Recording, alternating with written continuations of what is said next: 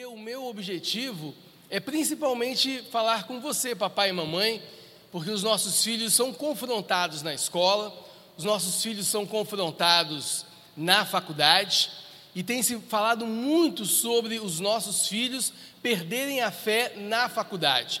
A faculdade bombardeia os nossos filhos quando descobrem que eles são crentes, que eles são evangélicos, que eles são discípulos de Jesus.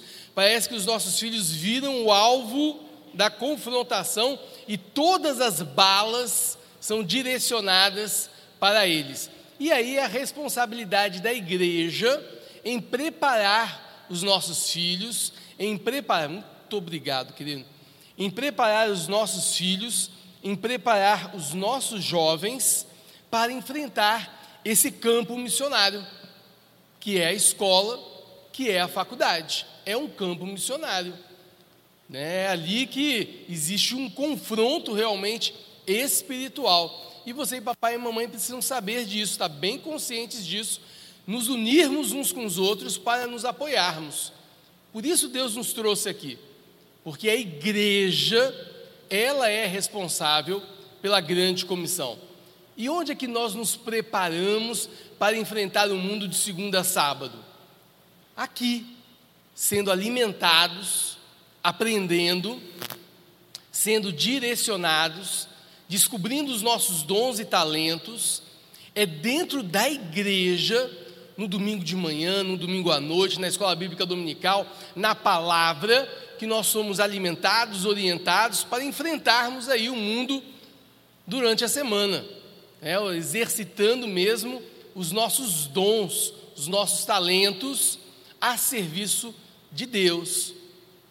E eu então comentei isso porque, veja, numa época em que a gente ouve muito falar que na faculdade os nossos filhos estão perdendo a fé, eu queria deixar essa mensagem para você. Foi numa faculdade que eu encontrei a minha fé. Foi numa faculdade que Jesus veio ao meu encontro. Então Deus vai aonde Ele quiser. Ele é dono de todas as coisas. Não há um milímetro sequer que não pertença ao Senhor Jesus, já dizia Abraham Kuyper. Não há um centímetro quadrado desse mundo que não esteja debaixo da soberania do Senhor Jesus, inclusive a escola do seu filho, inclusive a faculdade do seu filho. Amém? Mas para você ver como que Deus faz o serviço completo, Houve a minha conversão na faculdade, e aí eu comecei um grupinho bíblico, né, de estudo. Eu ontem estava comentando que eu cheguei na faculdade no dia da minha conversão e olhei aquele corredor de letras e pensei comigo: olha, até aqui eu trabalhei para o diabo, mas a partir de agora eu quero viver para a glória de Deus. E eu comecei um clube bíblico na faculdade. E ontem os jovens que estavam aqui foram desafiados também a começar um grupo bíblico, um grupo de oração nas suas escolas, nas suas faculdades, no seu trabalho. Você pode também. O desafio é para todos nós. Todos nós somos missionários. Todos nós que fomos alcançados pelo Senhor Jesus, temos a responsabilidade de passar adiante esse Senhor Jesus que chegou nossa, nas nossas vidas. Se você não é missionário, como dizem por aí, então você é campo missionário.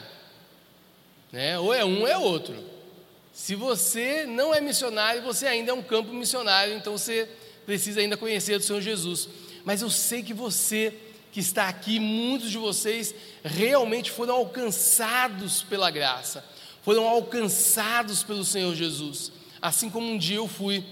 E eu então comecei um clubinho bíblico, quase que todos os dias, na hora do intervalo, na faculdade e tinha uma jovem que ela já tinha uma amiga evangelizando a ela na faculdade.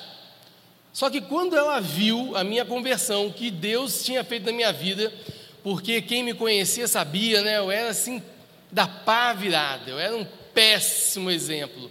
Né, eu era uma pessoa assim, a vida pregressa complicadíssima. Então, quando ela viu o que tinha acontecido, ela falou para essa amiga dela: Olha, esse Jesus que você está falando para mim deve ser de verdade, porque o Fábio Ribas era de um jeito, e olha só o que está acontecendo com ele agora aqui na faculdade. Então o negócio é sério. E ela começou a frequentar esse clube bíblico. Ela converteu, eu ontem contei, ontem falei a data, né, gente? Olha como que a gente está ficando velho, ó. Eu converti em 1995. Eu acho que vou parar de falar esse ano, não vou falar mais esse ano, não. Porque aí que a gente vê como que o negócio foi lá atrás. Eu converti talvez ali fevereiro, março de 1995, comecei esse clube bíblico lá na faculdade. Essa jovem, ela converteu em setembro de 95, já frequentando esse clube bíblico, ouvindo a palavra. Então, naquele ano, ela em setembro se converte. Um ano depois, em setembro de 96, nós começamos a namorar. Em 99, nós casamos. Está vendo como que Deus faz o serviço completo? Está vendo como que ele começa a obra? Como que é o verso bíblico? Aquele que começou boa obra há de completá-la. E Deus vai fazendo assim nas nossas vidas.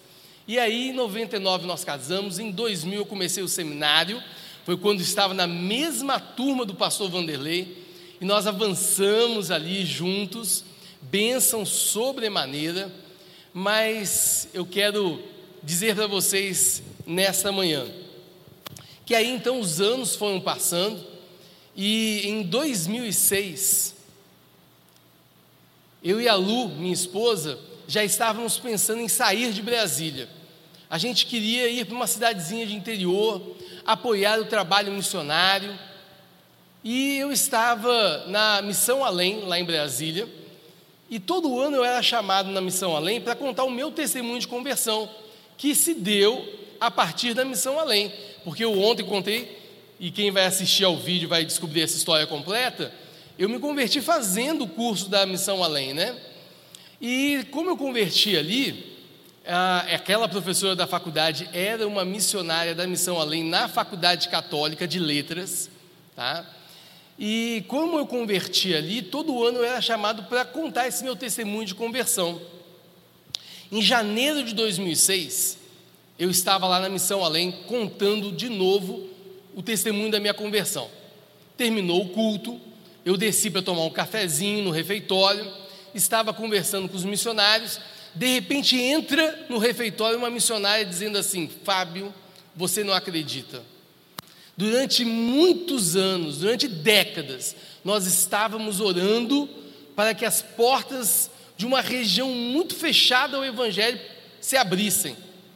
E este ano, Deus colocou como responsável da área de educação dessa região, lá na FUNAI, um crente. Ele ligou para a gente e falou assim: Olha, os indígenas aqui estão pedindo professor de português. Os indígenas aqui estão pedindo professor. Então é a hora agora. E ela contando isso para mim, ela virou e falou assim: Mas Fábio, a gente não tem ninguém nesse momento preparado para ir. Não temos ninguém, nenhuma bala na agulha para seguir adiante. Aí eu saí, voltei para casa com a pulga atrás da orelha. Falei, Deus, o que é que eu estou fazendo em Brasília? Era aquilo que eu precisava ouvir. Cheguei em casa e contei tudo isso para minha esposa. Aí minha esposa virou para mim e falou assim: Fábio, meu amor, eu vou com você para qualquer lugar do mundo, menos para uma aldeia indígena.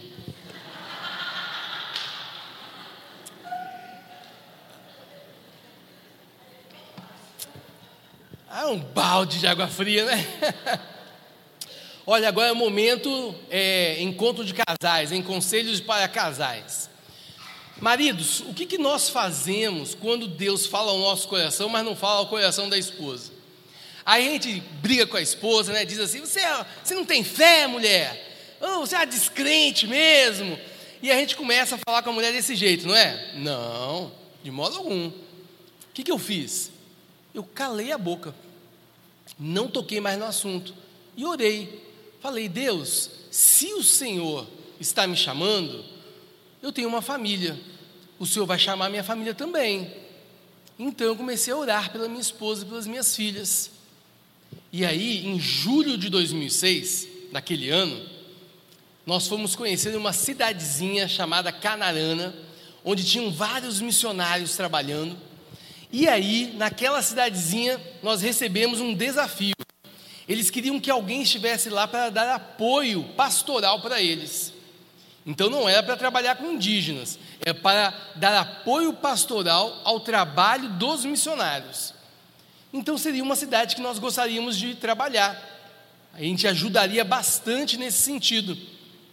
Mas aí, lá em julho de 2006, nós recebemos o desafio. Vem cá, já que vocês querem nos ajudar, já que vocês querem estar conosco, por que, que vocês não dão só uma entradinha numa aldeia, só para sentir como que é? Só para ver como que é o drama da gente, né? Para vocês sentirem na pele. Aí eu pensei assim comigo, mas aí eu olhei para a Lu, né? Para minha esposa. Aí minha esposa olhou para mim e falou assim: ó, se é só para dar uma entradinha, só para conhecer, a gente vai.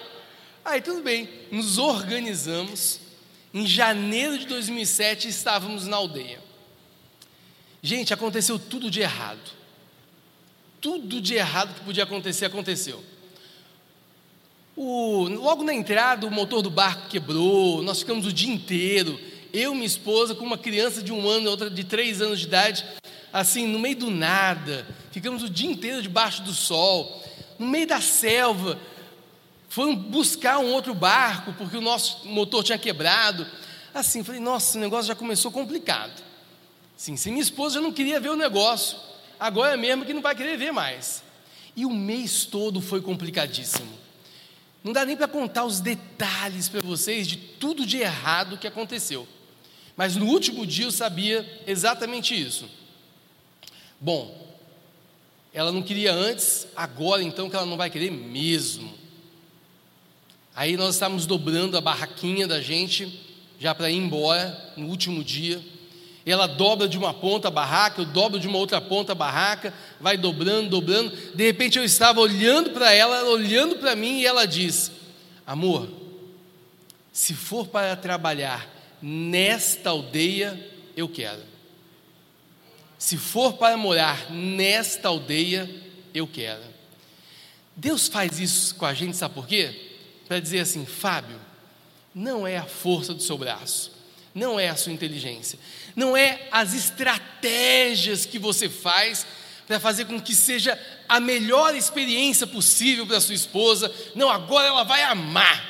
Não, agora ela vai ser convencida que é aqui. Não, deu tudo de errado, tudo de errado.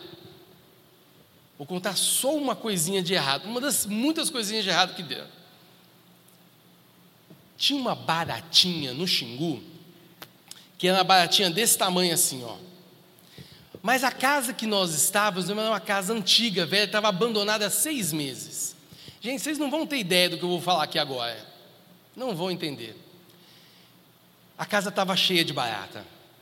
Não, não, vocês não vão entender. Eu não estou falando de 100 baratas. Eu não estou falando de 200 baratas. Eu estou falando de bilhares de baratas. Gente, Imagina essa mesa aqui. Essa mesa tinha baratinha assim, uma do ladinho da outra. Eu não sei por que elas andavam em fila indiana. Mas elas ficavam assim, olha, tudo assim, ó. Era uma coisa assim. Eu falei, nossa, e as nossas meninas, a gente dormia na, na barraca. Numa noite, numa madrugada, elas fizeram xixi, né, as novinhas, né? E aí abre a barraca, sai da barraca. Aí a hora que a gente sai para limpar a barraca, aí as baratinhas tudo entraram. Não, gente, eu falei para vocês, não falei que tudo de errado. Vocês, vocês não sabem nada. Mas diante de tudo isso, o Espírito Santo estava trabalhando no coração da minha esposa. Minhas filhas amaram a aldeia. Amaram a aldeia. E nós então nos preparamos para voltar e trabalhar lá. E eu quero mostrar esse vídeo que conta aí como que foram sete anos. Nós ficamos é, três anos morando na aldeia, depois fomos para a cidade para poder trabalhar na cidade, já a tradução de algumas histórias da Bíblia, e depois começamos um projeto de plantação de uma igreja multiétnica naquela cidade. Então, tudo isso o vídeo vai mostrar. Querido, solta o vídeo, mas solta sem o som dele, para eu poder falar, tá? Enquanto vai aparecendo aqui, eu vou comentando com vocês.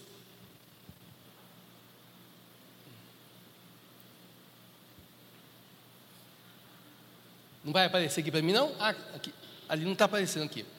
Queridos, olha só. Essa é a construção da casa do cacique.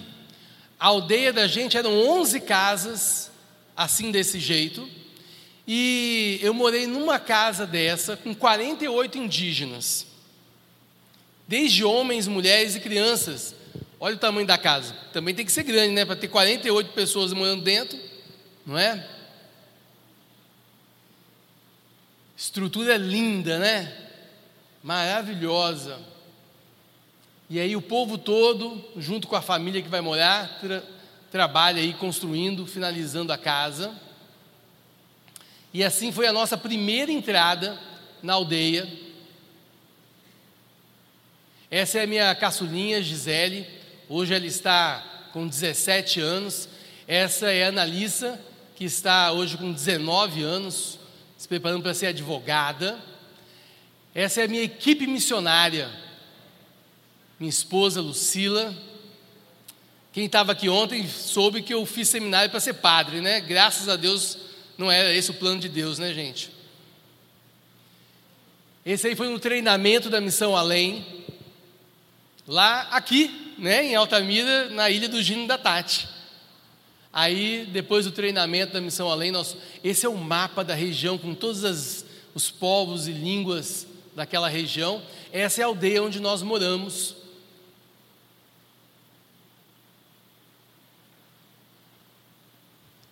E nós entramos por causa da escola, eles queriam professores de português, então eu entrei como contratado pelo Estado. E nós trabalhamos, eles tinham a primeira e a segunda série na língua e nós fizemos a terceira, quarta e quinta.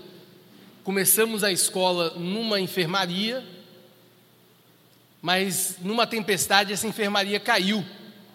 E aí nós construímos, agora aí já é a casa da gente na aldeia. A gente construiu a casa da gente, que era só o teto de palha e a parede assim ao redor de lona. E aí trouxemos a escola para dentro da casa da gente. começamos um, pegamos alguns é, indígenas e levamos para a cidade para ensiná-los o básico da informática, para que eles voltassem e ensinassem os próprios indígenas a como mexer com o computador, porque eu tinha interesse em trabalhar com tradução da, da Bíblia, né?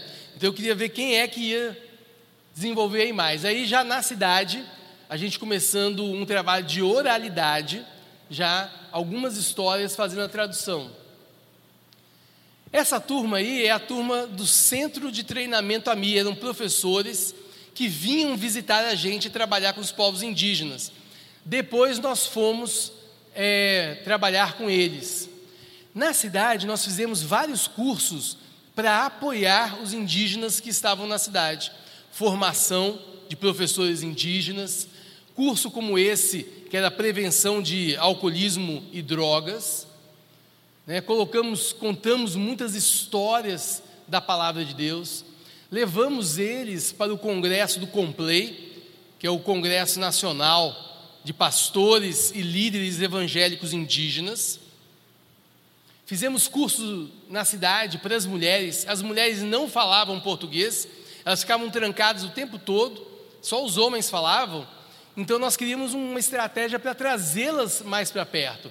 Então, junto com os outros missionários, nós fizemos vários cursos é, com o objetivo de trazê-las para perto da gente.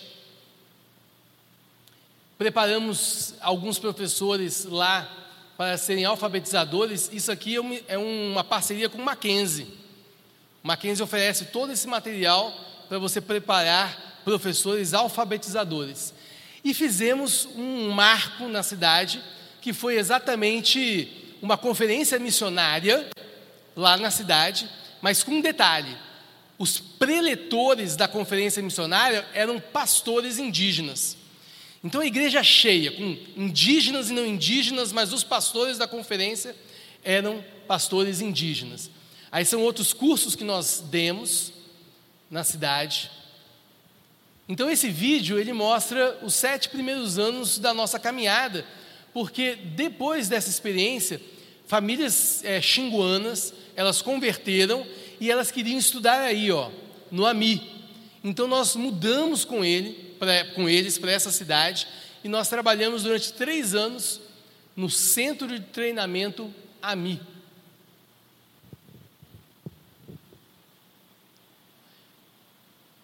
E essa é a minha equipe missionária. Né? Essas mocinhas aí hoje já estão com 19 e 17 anos. Quero que você lembre delas nas suas orações, tá bom? Para que a gente possa é, contar com você também. Mas, queridos, eu contei a história né, de como que Deus fez o serviço completo, né? Até me trazendo uma esposa para caminhar comigo nessa trilha missionária que ele já planejara, né? Que Deus já estabelecera. Qual é a história de amor mais bonita que você conhece? Qual é a história de amor, assim, um filme que você viu, que fala assim, nossa, essa história. O pessoal pensa assim, Romeu e Julieta, não é? Que outra história de amor? De repente, seus pais têm uma história de amor que eles já contaram para você, não é? Como é que seus pais se conheceram? De repente, é uma história aí, ou um filme que você viu, ou um livro que você leu, A Bela e a Fera. Já fizeram vários, vários desenhos né, da Bela e a Fera. A cultura da gente é cheia de histórias, né? A Branca de Neve, o Príncipe. Há histórias é, a cultura da gente é cheia de histórias de amor. E fazem desenho, fazem filmes. Qual é a história de amor mais bela de todos os tempos? Abra sua Bíblia, querido, em Tito, a carta de Paulo a Tito, capítulo 1, do verso 1 ao 4. Eu quero começar lendo aqui com vocês. a carta de Paulo a Tito. Para quem estava ontem aqui, eu vou chamar sua atenção aí de novo. Gente, olha que interessante. Aquele Paulo que tinha rejeitado João Marcos, parece que virou um pastor discipulador de jovens, né? Ele tinha rejeitado o jovem João Marcos, que é, voltou atrás, o abandonou na primeira viagem missionária, mas de repente Deus trouxe a ele Timóteo e Deus trouxe agora Tito também. Paulo, Tito era um outro jovem, também assumindo sobre os ombros uma responsabilidade enorme de ser pastor de igreja, e Paulo está lá. Aquele Paulo que lá atrás rejeitou João Marcos, parece que Deus agora está querendo mostrar para Paulo: Paulo, vou te surpreender. O teu chamado é ser pastor de jovens. Você vai preparar a liderança jovem para a igreja. E nós estamos aqui agora com Tito. Olha lá o texto de Tito, carta de Paulo a Tito, capítulo 1, do verso 1 ao verso 4. Diz assim: Paulo, servo de Deus, e apóstolo de Jesus Cristo, para promover a fé que é dos eleitos de Deus e o pleno conhecimento da verdade segundo a piedade, na esperança da vida eterna que o Deus que não pode mentir prometeu antes dos tempos eternos. E em tempos devidos manifestou a sua palavra mediante a pregação que me foi confiada por mandato de Deus, nosso Salvador. A Tito, verdadeiro filho, olha aí, Paulo, que tinha escorraçado o jovem João Marcos, agora está dizendo sobre um outro jovem, verdadeiro filho. Parece que então Paulo entendeu que aquilo que ele rejeitou no início da caminhada era na verdade a verdadeira vocação dele. Lembra da minha esposa? O que, que minha esposa falou? Vou para qualquer lugar menos para uma. Às vezes hoje você nega, eu ser missionário transcultural? Jamais! Eu ir trabalhar com os indígenas? Jamais! Eu ir para a África? Ir trabalhar com muçulmano? Não! Cuidado, cuidado. Aquilo que você nega hoje pode ser exatamente o que Deus vai apresentar a você. Aconteceu com Paulo, aconteceu com a minha esposa, pode acontecer com você também. Então, como dizem aí, né? Nunca diga nunca. E o verso, então, ali no finalzinho, Paulo diz: A Tito, verdadeiro filho, segundo a fé comum, graça e paz da parte de Deus Pai e de Cristo Jesus, nosso Salvador. O Deus que não pode mentir prometeu quando? Antes dos tempos eternos. O Deus que não pode mentir prometeu antes dos tempos eternos. Você estava lá? Antes que os céus e a terra fossem criados? Então Deus prometeu para quem? Porque eu não estava. A Bíblia, nova tradução da linguagem de hoje, tentando ajudar a gente a entender esse texto, ela coloca um nos aí. Né? Ela coloca assim: nos prometeu antes dos tempos eternos. Continua para mim sem ajudar em nada, porque nos prometeu, eu não estava lá antes que os céus e a terra fossem criados. Deus fez essa promessa para quem? Se eu e você não estávamos lá antes dos céus e da terra serem criados, a quem Deus prometeu? E prometeu o quê? Queridos, esta é a mais bela história de amor de todos os tempos. E ela começa antes que os céus e a terra existissem.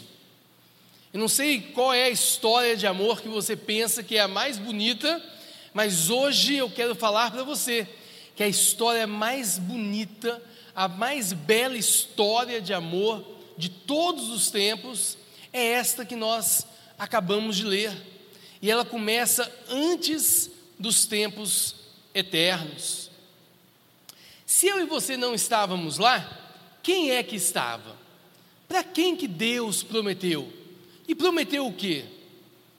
Eu e você não estávamos, mas o nosso cabeça estava. O cabeça da igreja estava. O representante da igreja estava. E Jesus ouviu a promessa do Pai Eis que eu vou levantar para você uma noiva. Esta noiva será dada de presente para você. Mas para que você a tenha, você precisa derramar o seu sangue por ela, morrer por ela, porque essa noiva vai te negar, esta noiva vai te rejeitar, esta noiva vai se misturar na lama do pecado ela será escravizada por Satanás. Satanás levará a tua noiva para ser ali exposta no mercado de prostitutas. Meu filho, por livre e espontânea vontade, você quer se entregar, você quer dar a sua vida, você quer morrer por esta noiva, para que ela seja sua. E nesse momento eu e você lembramos do livro do profeta Oséias, que é outro livro na Bíblia que nos conta exatamente essa história. Deus vira para Oséias e fala: Você vai casar com uma prostituta.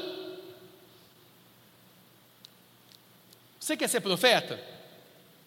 Olha, quando a gente vê as, as histórias que os profetas passam, gente, não, o pessoal fala com tanta vontade, né, com a boca cheia: Eu sou profeta de Deus. Gente, agora ficar no buraco, na fossa, na fossa, ninguém quer. Casar com uma prostituta, sendo humilhado, ridicularizado, imagina a vizinhança. Ninguém quer. Mas Deus queria mostrar para o povo quem eles eram e quem Deus era. Deus é aquele que vai no mercado das prostitutas e compra a prostituta e traz para perto de si, mas a lava, a santifica, a prepara para ser a sua noiva, a mãe dos seus filhos. Deus faz isso com Oséias, com o profeta para que o povo entendesse que ele, o povo, era prostituta.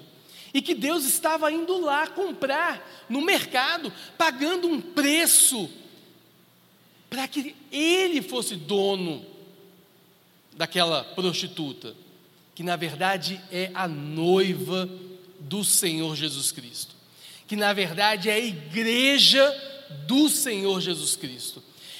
E a carta de Paulo a Tito, Olha que coisa impressionante. Começa rasgando o véu, rasgando essa cortina. Queridos, isso não é maravilhoso? Você já evangelizou dessa maneira? Você já animou um jovem pastor, um jovem evangelista, um jovem missionário dessa maneira, contando a história lá do início? De onde passou? De Gênesis? Da queda? Não! antes dos tempos eternos. Olha como que Paulo começa essa carta, gente. Tito, eu vim aqui agora para te contar um negócio. Existe uma promessa. O Deus que não pode mentir prometeu dar um povo de presente a Jesus Cristo. E essa promessa se deu antes que os céus e a terra tivessem sido criados. E Jesus veio realmente. Jesus se manifestou para que ele pudesse entregar a sua vida, derramar o seu sangue, pagar o preço para arrancar a prostituta do mercado das prostitutas. Para fazer de mim e de você, pecadores miseráveis, a noiva do Senhor Jesus Cristo. Esta é ou não é a mais bela história de amor de todos os tempos? Não existe história de amor mais bela do que essa. E o Evangelho é a história desse amor. Nós estávamos afundados nos nossos pecados, miseráveis nos nossos pecados. E Deus veio ao nosso encontro.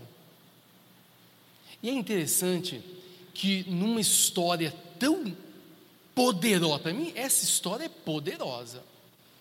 Eu não sei o que o Espírito Santo está fazendo aí agora no seu coração, mas no meu coração, olha, essa história tem um poder, um poder de me animar a sair daqui agora para evangelizar. Porque o meu Deus Todo-Poderoso planejou isso antes dos tempos eternos. Então eu tenho convicção de que quando eu abrir a minha boca e falar o Evangelho, os que são dele vão ouvir.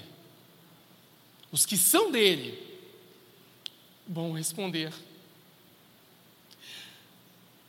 Tempo certo, no tempo de Deus.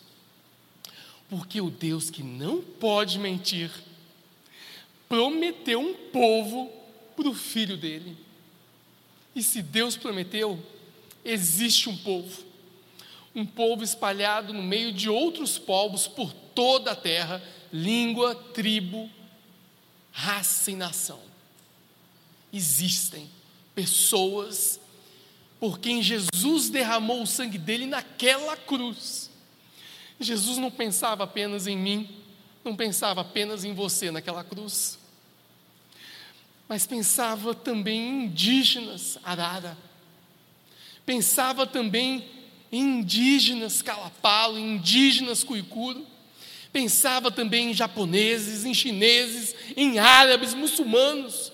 Jesus naquela cruz, a cada gota de sangue derramado, ele pensava em mim, pensava em você e pensava na igreja que ele estava comprando com alto preço.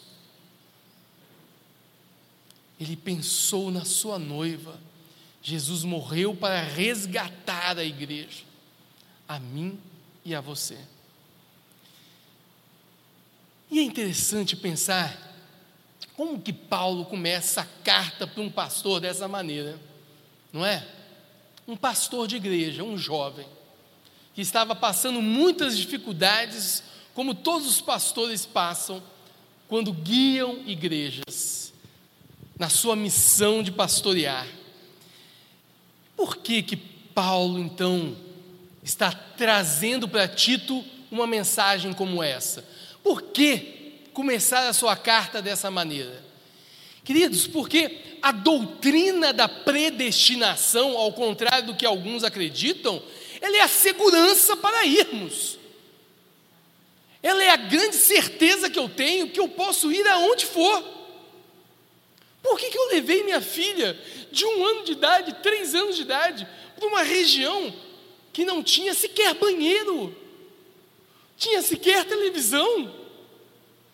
Porque eu tinha certeza que ali havia pessoas que precisavam ouvir o Evangelho, seja para a salvação, seja para a condenação mas é preciso ir, e esta é a grande comissão, o grande desafio meu e seu. Por que, que os missionários se colocam em situações complicadas, difíceis com os seus filhos? Porque nós temos a certeza, que é a mesma certeza que você deve ter no seu coração aqui agora. Talvez você não vá numa situação como essa, mas você tem sido desafiado no seu trabalho, que eu sei. Você tem sido desafiado na sua escola, que eu sei. Você tem sido desafiado na sua faculdade, que eu sei. O confronto espiritual não é só lá na aldeia indígena, não. É dentro da sua casa também. E eu sei que você tem sido desafiado. Eu sei que você tem sido confrontado. Mas a certeza bíblica de que você deve animar e não desistir é que se a pessoa é do Senhor Jesus, se é povo de Deus, se é igreja, uma hora o Espírito Santo virá. Enquanto ela for viva, há esperança. Por isso, Paulo começa a carta a Tito desta maneira. E eu quero dizer para vocês que muitas pessoas no passado creram nessa mensagem, acreditaram nesse evangelho. E avivamento vem quando nós pregamos a Bíblia corretamente. Eu trouxe alguns dados interessantes aqui para vocês. Olha só, queria que você pensasse a reforma protestante, eu vou mostrar isso aqui para vocês, porque o que foi a reforma protestante? Que não o crer no Evangelho redescoberto, que estava sendo pisado pela igreja da época, mas os reformadores trouxeram a verdade de volta. Você quer ver quando nós cremos no Evangelho, o que é que acontece? Acompanha comigo. Lá na Reforma Protestante, em apenas um ano, a igreja de Genebra, lá de Calvino, na Suíça, sob a liderança dele, enviou 142 missionários para a França uma igreja local enviou 142 missionários para a França. Eu não sei o que você acha que é avivamento, mas isso aqui para mim é avivamento. Avivamento é, talvez não tenha quase nada a ver com bater palma e saltitar, com emocionalismo mas com convencimento do Espírito Santo no seu coração de que esta palavra realmente é de Deus e ela tem poder. Olha o poder aqui, ó, se manifestando. Mas não para aí não, gente, olha lá. Em 1555 havia apenas cinco igrejas reformadas na França. E em apenas quatro anos, olha só, de cinco igrejas havia mil igrejas em quatro anos. Em 1562, então, se em 1555 eram cinco igrejas, em quatro anos mil, em 1562, olha só, sete anos depois, imagina só, sete anos antes eram quantas igrejas? Cinco. Sete anos depois, duas mil igrejas. Duas mil igrejas. Naquele momento da história, numa população de 20 milhões de franceses, 3 milhões eram crentes. Isso é avivamento. E Paulo, ele está exatamente dizendo para Tito isso. Tito, creia. Creia que a verdade da salvação é uma promessa eterna. Veja aí, então, no verso 2, aí de, da carta de Tito, de Paulo a Tito, veja o que, que Paulo está colocando logo no verso 2 para ele. Na esperança da vida eterna, que o Deus que não pode mentir prometeu antes dos tempos eternos. A verdade que Deus colocou na sua boca, a verdade que Deus colocou no seu coração, ela é eterna, uma promessa eterna. Paulo anima Tito a enfrentar a perversão dos cretenses. Veja, Tito estava na ilha de Creta. Creta era uma sociedade muito promíscua, com muitos problemas, e isso estava contaminando os cristãos, os poucos cristãos de Creta. O mundo estava entrando na igreja, e Tito devia estar muito desanimado com uma igreja que não estava influenciando o mundo, mas estava deixando o mundo influenciá-la. Então, Paulo está animando a Tito a enfrentar a perversão dos cretenses, com base no fato que a missão é de Deus, não é minha, não é sua, a missão é de Deus. Deus planejou salvar pessoas por meio do filho dele. Deus prometeu isso para mim e para você. A missão é de Deus, somos enviados por Deus e a promessa da salvação é para os eleitos de Deus e ela foi feita antes que os céus e a terra fossem criados. Queridos, o povo cretense era um povo mentiroso, mentiroso. E Paulo estava enfrentando isso com, com Tito naquela sociedade lá. E não é interessante que a solução para um povo mentiroso seja você apresentar um Deus que não pode mentir? Percebe o que, que Paulo está chamando a atenção de Tito? Tito provavelmente escreveu para Paulo: Ai, Paulo, nossa, esse povo aqui da igreja está difícil. Esse povo da igreja não faz diferença nenhuma. O mundo está entrando. Nossa, o povo da igreja não tem diferença nenhuma. E você pergunta as coisas, todo mundo mente, todo mundo, ninguém fala a verdade. Aí Paulo está lembrando: calma, Tito. Vamos apresentar para um povo mentiroso o Deus que não pode mentir. Esta é a nossa grande mensagem. A perversão dos cretenses só seria combatida por um Deus que não pode mentir. Quando nós estávamos na aldeia indígena, um rapaz veio e mostrou para mim um livro de histórias, de mitos indígenas. E aí era um livro que o Instituto Socioambiental tinha produzido. E no meio desses mitos, dessas histórias, havia várias gravuras que os próprios indígenas tinham feito. Então eram desenhos indígenas contando sobre os mitos, as histórias deles. E o rapaz está lá mostrando assim o livro para mim, página a página. De repente ele para numa das gravuras, aponta o dedo e diz: Professor, esse aqui é o Jesus dos brancos. Bom, eu não entrei como pastor nem como missionário, era uma área super fechada. Eu entrei como pastor ou como professor, porque na verdade não adiantava fazer, é, pregar, porque só os homens falavam português. Eu tinha que aprender a cultura e a língua e fazer esse trabalho na cidade. Mas de repente, aquele jovem olhou para mim, apontou o dedo no livro, na gravura indígena, e disse para mim: Esse é o Jesus dos brancos. Eu deixei ele continuar terminou de mostrar o livro, eu perguntei para ele: eu posso ficar com o livro?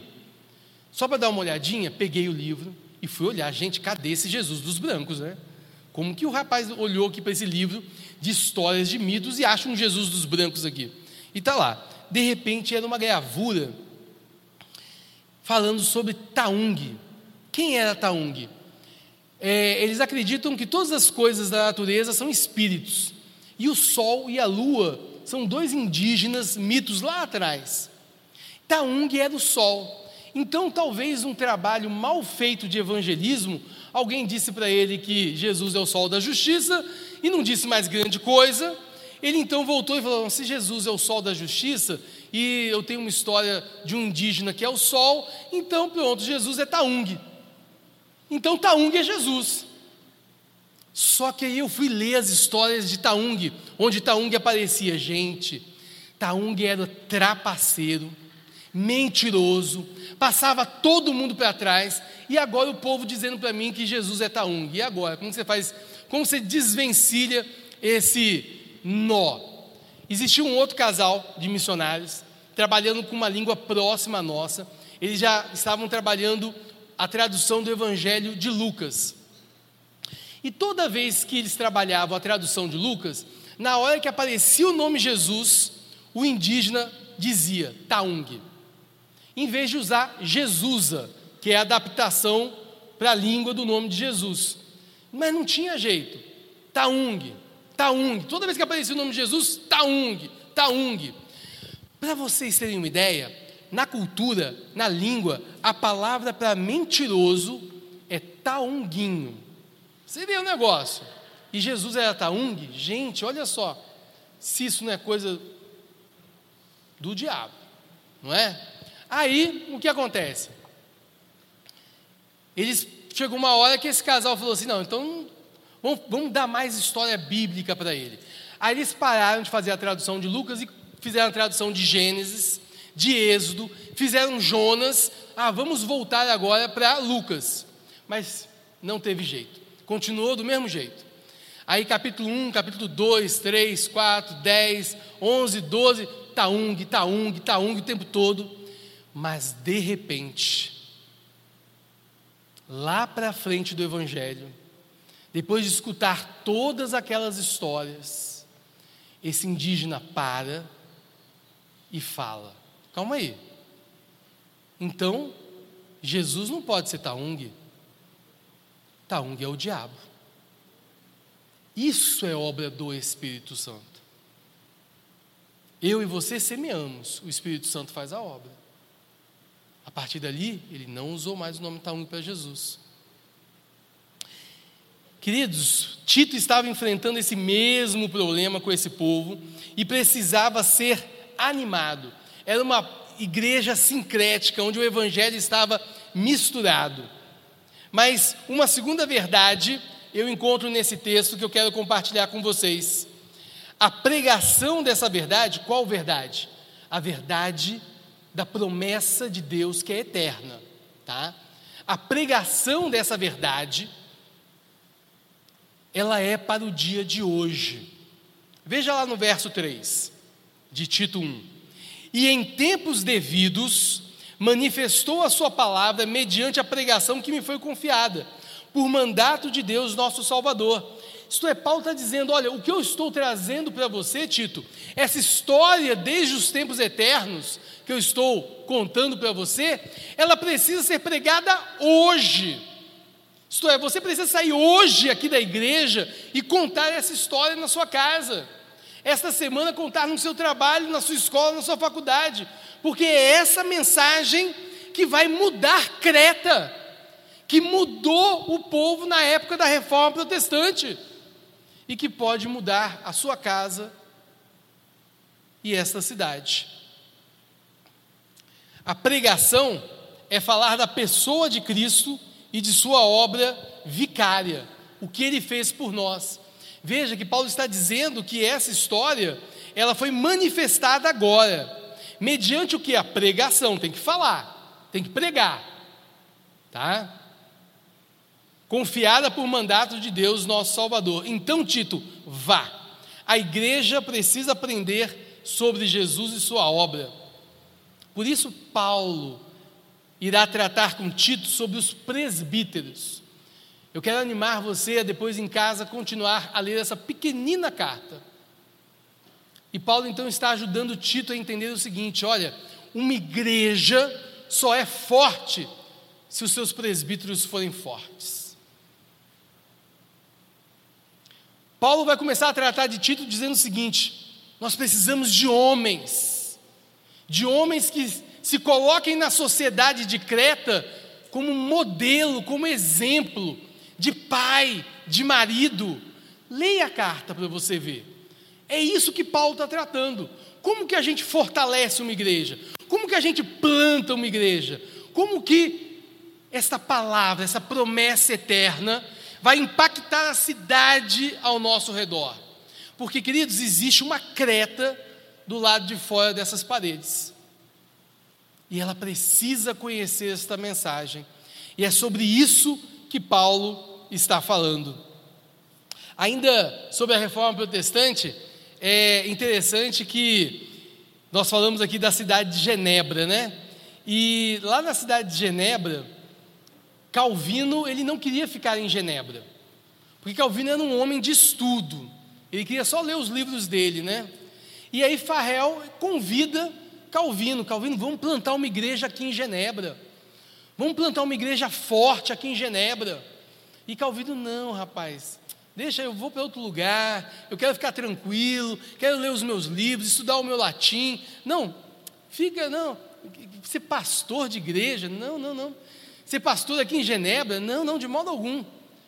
Aí Farrell diz que insistiu, insistiu com Calvino, e Calvino não queria ser pastor em Genebra, até que então Farrell se levantou da cadeira. Ah, gente, tem hora que a gente tem que levantar da cadeira mesmo, não é? se levantou da cadeira, olhou para Calvino e disse: Olha o que, que ele disse. Eu declaro em nome de Deus que se você não nos auxiliar nessa obra do Senhor, o Senhor irá puni-lo por seguir seu interesse em vez de seguir o interesse de Deus. O que Calvino fez? Fica, né, gente? Uma maldição dessa aqui, quem que não fica na cidade? Ele ficou. Ele ficou. Eu espero que você não esteja esperando ouvir uma maldição dessa, né? né? Imagina que o pastor Vanderlei aqui no púlpito desse aqui, gente, ou vocês me ajudam a plantar uma igreja forte aqui nessa cidade, ou Deus vem com. Já pensou? Não, não vamos chegar a esse ponto. Mas Calvino precisou ouvir essas palavras, ele decide ficar na cidade, e você sabe o resto da história. Por causa de Genebra, nós estamos aqui. De Genebra, Calvino enviou missionários ao Brasil, que escreveram a primeira confissão de fé, a confissão de fé da Baía de Guanabara, muito antes da confissão de fé de Westminster, que a gente lê e estuda aqui, muito antes do breve catecismo, do catecismo maior, foi a confissão de fé escrita pelos missionários que Calvino enviou ao Brasil. E mais, queridos, missionários que morreram aqui entregaram o sangue deles aqui. Foram mortos aqui no Brasil, para que eu e você estivéssemos hoje aqui. Então, essa palavra tem ou não tem poder? Creia. Mas um terceiro e último ponto que eu quero deixar aqui para vocês, a partir desse texto e dessa carta que nós estamos lendo, é que a verdade, segundo a piedade, transforma o nosso mundo ao redor. Se você ler a carta, você vai perceber que é uma carta em que Paulo está dizendo o que, a cidade de Creta está precisando. A cidade de Creta está precisando de homens diferentes dos homens que estão andando aí fora. A cidade de Creta não conhece o que é ser um marido de Deus, não sabe o que é isso. A cidade de Creta não sabe o que é ser uma esposa de Deus, não sabe o que é isso. A cidade de Creta não sabe o que é ser um jovem de Deus. Tanto que Paulo diz a Tito aqui: coloca esses meninos para trabalhar, tira eles do videogame, para com isso, coloca todo mundo para trabalhar, porque são jovens meninos que vão dar exemplo para os outros meninos do que ser homem de verdade. Para, começa a cuidar das meninas da igreja e ensina para elas que essa vida sexual desregrada não é essa a proposta de Deus para elas. Leia a carta, Paulo vai falar sobre isso. E mais, jovens senhoras, mulheres já caminhando na vida cristã, as meninas precisam de vocês. Eis o ministério feminino que menos tem sido realizado dentro das igrejas.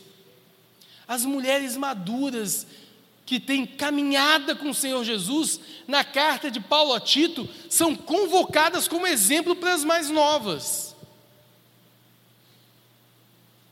O que que Altamira precisa?